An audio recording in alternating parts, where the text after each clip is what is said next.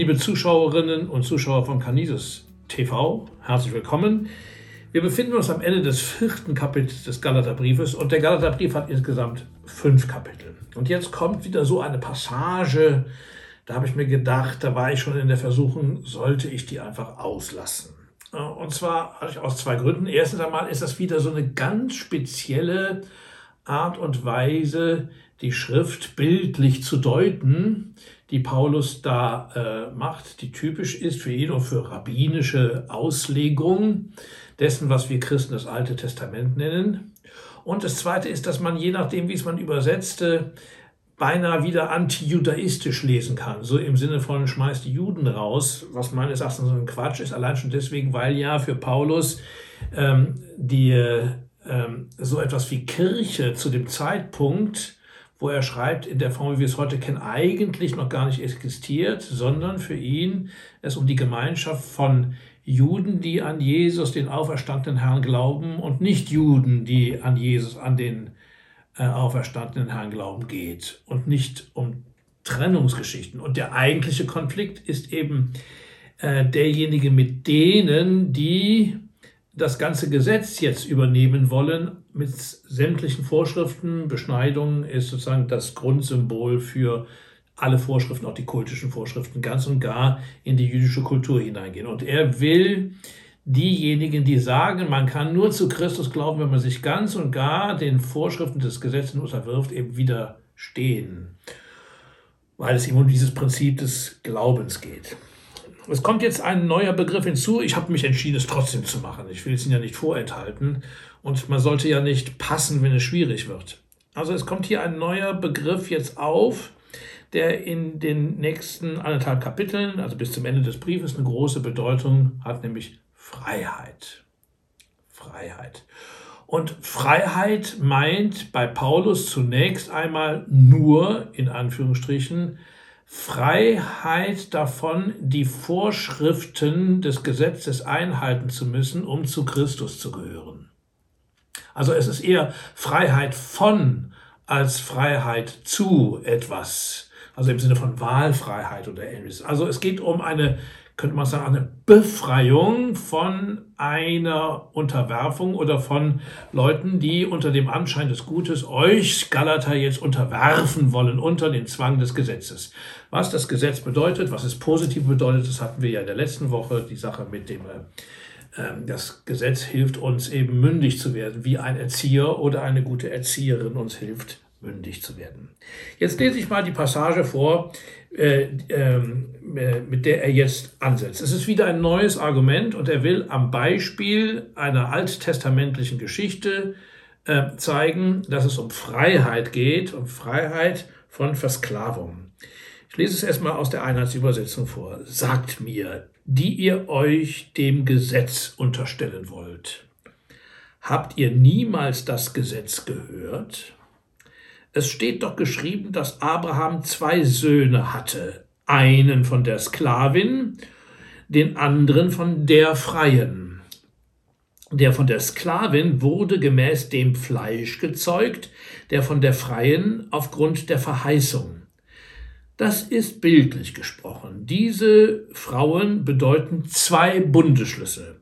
Der eine stammt vom Berg Sinai und gebiert zur Sklaverei. Das ist Hagar, denn Hagar steht für den Berg Sinai in Arabien. Ihr entspricht jedoch das jetzige Jerusalem, denn es dient mit seinen Kindern als Sklaven. Aber das Jerusalem oben ist frei, und dieses ist unsere Mutter. Denn geschrieben steht, freu dich, du Unfruchtbare, die nie geboren hat, brich in Jubel aus und jauchze, die du nie in Wehen lagst, denn viele Kinder hat die Einsame mehr als die den Mann hat. Ihr aber, Brüder und Schwestern, seid Kinder der Verheißung wie Isaak. Doch wie damals der Sohn, der gemäß dem Fleisch gezeugt war, den verfolgte, der gemäß dem Geist gezeugt war, so geschieht es auch jetzt. In der Schrift aber heißt es, stoßt die Sklavin und ihren Sohn hinaus, denn der Sohn der Sklavin soll nicht Erbe sein, zusammen mit dem Sohn der Freien. Daraus folgt also, meine Brüder und Schwestern, dass wir nicht Kinder der Sklavin sind, sondern Kinder der Freien. Soweit. Haben Sie das verstanden? Ehrlich gesagt, ich nicht ganz. Ein bisschen schon was. Man muss die Geschichte kennen. Also, Abraham hat eine Frau Sarai und die ist unfruchtbar. Und dem Abraham ist verheißen, dass seine Frau, äh, die Freie, ähm, äh, Mutter vieler Kinder wird und vieler Völker. Das ist ja die Verheißung, der Abraham traut und glaubt.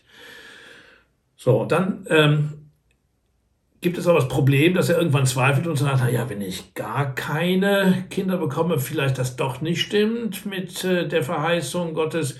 Und dann beratschlagt er sich mit Haggai und dann sagt sogar Sarai am Ende äh, zu, äh, äh, beratschlagt er sich mit, mit Sarai und Sarah sagt ihm am Ende, du geh doch zur Magd und zeuge mal ein Kind mit ihr, dann hast du schon mal auf Nummer sicher einen Erben.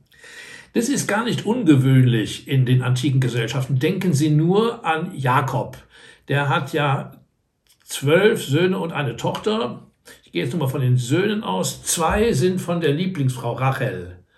Die anderen sind von Lea, der Schwester von Rachel, und von den Sklavinnen von Rachel, ähm, dass, äh, die dann auf dem Schoß der äh, eigentlichen Frau geboren wurde, sondern die Sklavin übernimmt eine Stellvertretungsfunktion für die unfruchtbare Herren. So.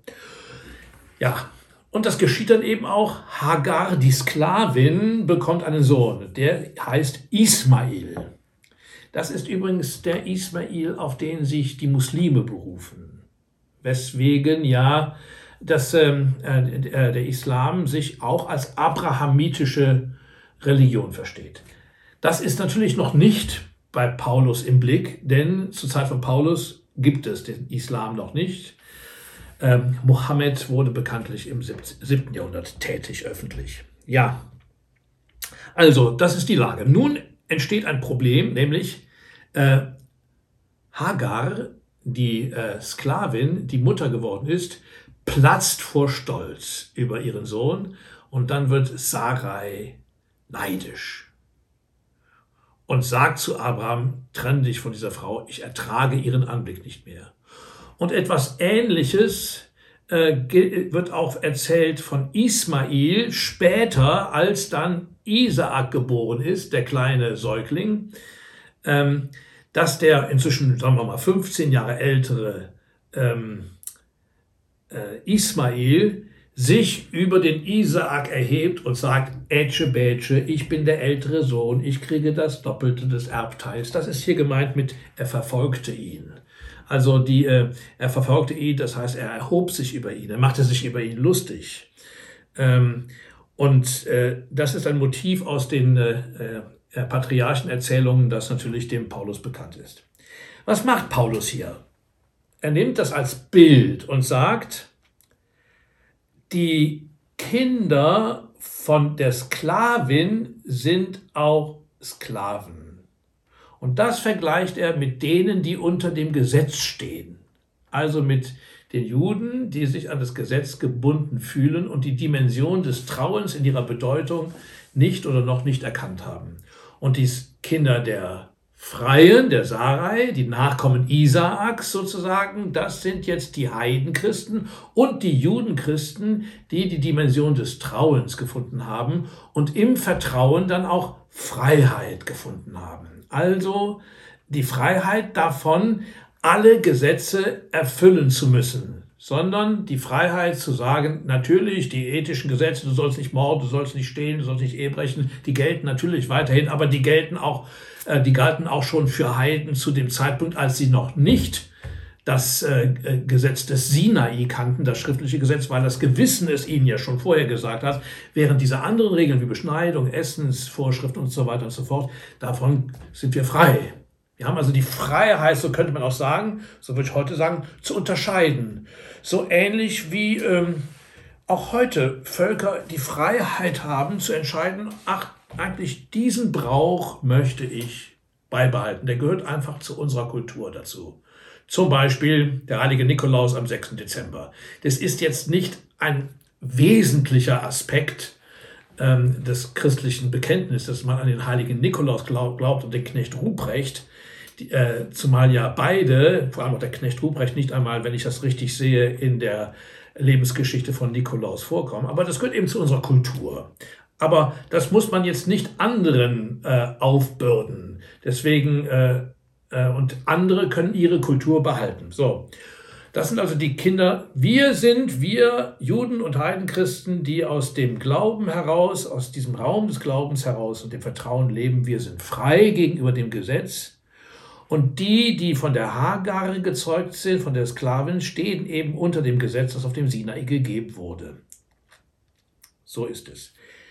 Ich mache mal jetzt hier einen Punkt. Ich werde die Stelle morgen nochmal wiederholen und stelle jetzt wieder die Frage, für wen können wir beten? Ich finde ja besonders schön an dieser Stelle, dass das Wort Vertrauen mit Freiheit verbunden wird. Also Vertrauen können ist eine Befreiungserfahrung. Es ist Befreiung von Misstrauen. Es ist aber auch Befreiung von Ängsten gegenüber Autoritäten. Es gibt ja auch heute auf andere Weise immer wieder diese Vorstellung, das Schlimmste, was passieren könnte, das wäre, dass ich einen Fehler mache. Und deswegen ist man besonders genau und man keinen Fehler machen. Und dann hat man eben am Ende kein Selbstvertrauen mehr. Oder man hat Angst davor, bei einem Fehler erwischt zu werden. Also hat man gegenüber seinen Vorgesetzten kein Vertrauen. Ich kenne das aus meiner Erfahrung als Lehrer ganz oft, dieses Mangel an Vertrauen. Man hat dann auch an die, in die Kinder kein Vertrauen und sagt, ihr könnt auch selbst mal etwas entdecken. Ich muss euch nicht immer sagen, was richtig und was falsch ist. Das müsst ihr jetzt selbst auch mal entdecken und begreifen. Und ihr könnt das auch. Also Vertrauen macht frei von Misstrauen und von Angst. Und für diese Freiheit möchte ich beten. Die Freiheit, die aus dem Vertrauen, aus dem Glauben, aus dem Trauen kommt. Lieber Gott, Schenke deiner Kirche, schenke allen Menschen diese Freiheit, die frei macht und die andere frei macht. Amen. Ich wünsche Ihnen einen schönen Tag.